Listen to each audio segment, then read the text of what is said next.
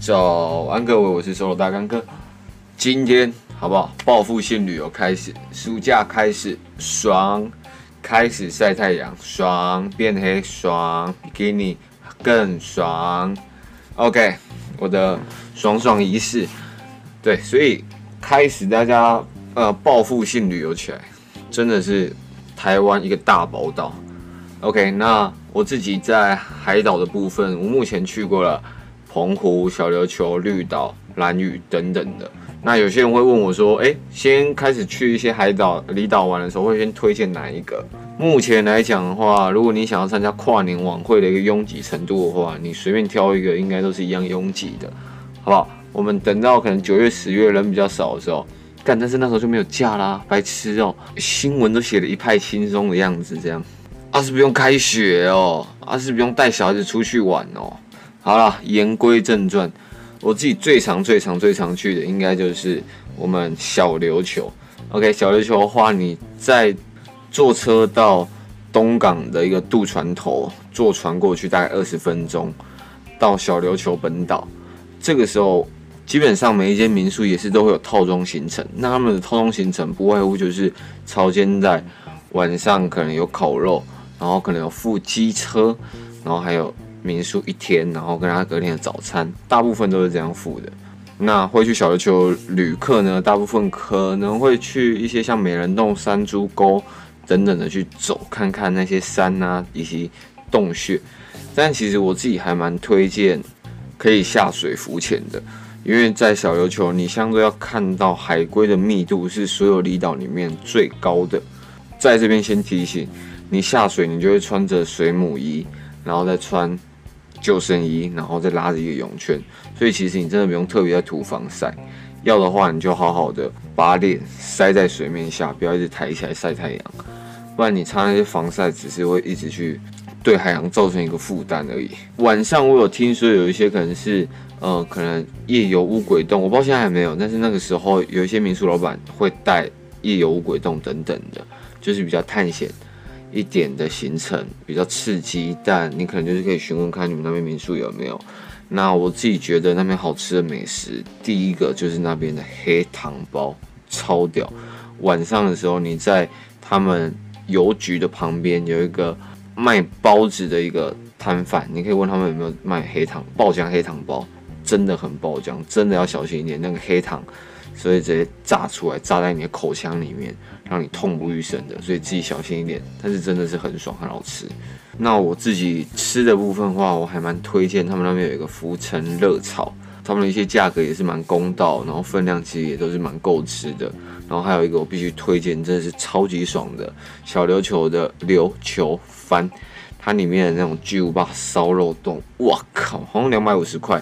然后真的是两个人情侣会有点吃不完的那种状态，烧肉给的满满的，超爽。我去一定必吃，如果没有宿醉的话。所以都来到海岛了，找个地方好好拍照。拍照的方地点很好找，你上 IG 搜寻，呃，可能像小琉球关键字，或者是呃小琉球美人洞、小琉球秘境，你会看到很多很多的一些图片，那你就可以去沿着这些地方去找到你想要拍照的地方。OK，第二个的话是澎湖。那澎湖的话也是因为工作啊，或者是跟另外一半去玩的时候，蛮常去的一个地方。那我自己觉得澎湖它在市区的部分，其实已经有点像是一个小台湾的感觉。尤其是现在又是花火节，所以你去的话，一定相对人挤人，一定是更严重。但是如果你有看到花火节影片，你就会发现他们那边烟火真的是不同凡响，直接把天空炸翻。就是满满的烟火塞在天空里面，那种壮观程度真的是超爽。那如果你也喜欢海上的话，不，我认为去海岛、去离岛就要试着尝试去海上玩。我推荐波塞顿海洋俱乐部，你去搜寻，里面有非常多像划水、SUP、水肺潜水、浮潜等等的，或甚至是他们还有夜滑 SUP 去海上看。烟火这个行程，我都觉得超屌、超酷，而且他们好像还有滑 SUP 到一个无人岛，然后再滑回来，就是很多各式各样海上活动都可以在他们那边实现。不然你说真的要去租一间民宿或者是一间漂亮的旅馆，你上网找，你就单纯就是找漂亮啊，在里面拍一些开心的照片，美丽的照片，就这样。但是如果真的有跟大自然做互动，摔在大海里面，然后有穿的救生衣安全，那种体验是可以一直带在身上回忆的，而不是单纯的说哇，我去了一间很漂亮的民宿。那那边的玉冠嫩仙草，听在地人还有我自己吃过，我都觉得超级赞。还有仙人掌类型的一些果汁或者是冰品等等。但听他们在地人说，市区的一些仙人掌其实已经不是那么纯的仙人掌，可能是用火龙果去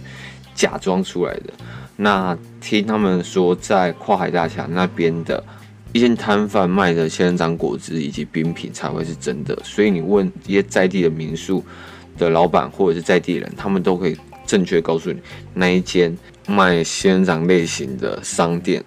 的名称，让你去找到那一间。OK，再来是绿岛的部分。绿岛其实我是觉得在这四个。呃，比较常玩水的地方，它真的是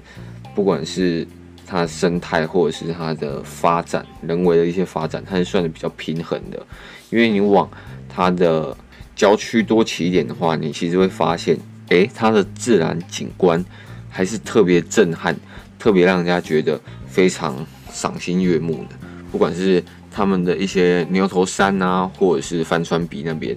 在那些大草原上。奔跑的感觉其实是很不一样的，而且他们在例如石朗、采口等等，都是很多可以下水，而且水面下还是有很多丰富的生态，或者是不同的一些造景，可能是水下十字架等等，都会让你的潜水体验在更加的不同以及丰富。所以，如果真的要推荐一个你去你就会马上下水的一个地方，我会觉得你可以先去绿岛看看，因为你过去也不会太远。尤其是如果你从北部过去的话，你不用先坐到屏东才到小琉球，你可能就是坐个飞机飞到台东，坐船过去就到了。那还有一点就是，像其实澎湖也是在北部的人过去非常方便，你只要飞个国内线飞机，三十分钟马上就到了。但如果真的要论海下的一个丰富程度，绿岛还是绝对不输给澎湖，毕竟太平洋那边的海真的太强了。最后是兰屿，那兰屿相对我是在大概三年前去过一次，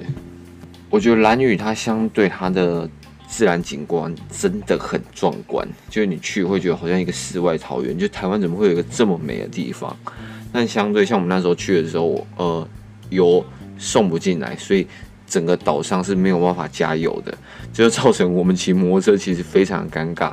很害怕吹油门，很怕把油用光。而且去 Seven 常常会有物资被扫空的一个情形，在一些可能台风的前后，或者是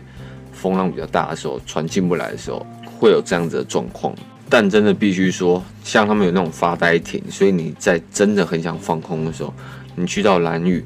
然后真的在那边好好发呆，你会有一种很超脱的感觉，因为那个地方真的就很不像是一个现代社会的一个样貌，而且。部落跟部落之间还是非常的淳朴，所以相处起来其实是特别的感觉不一样。最后只能说蓝屿的海屌爆了。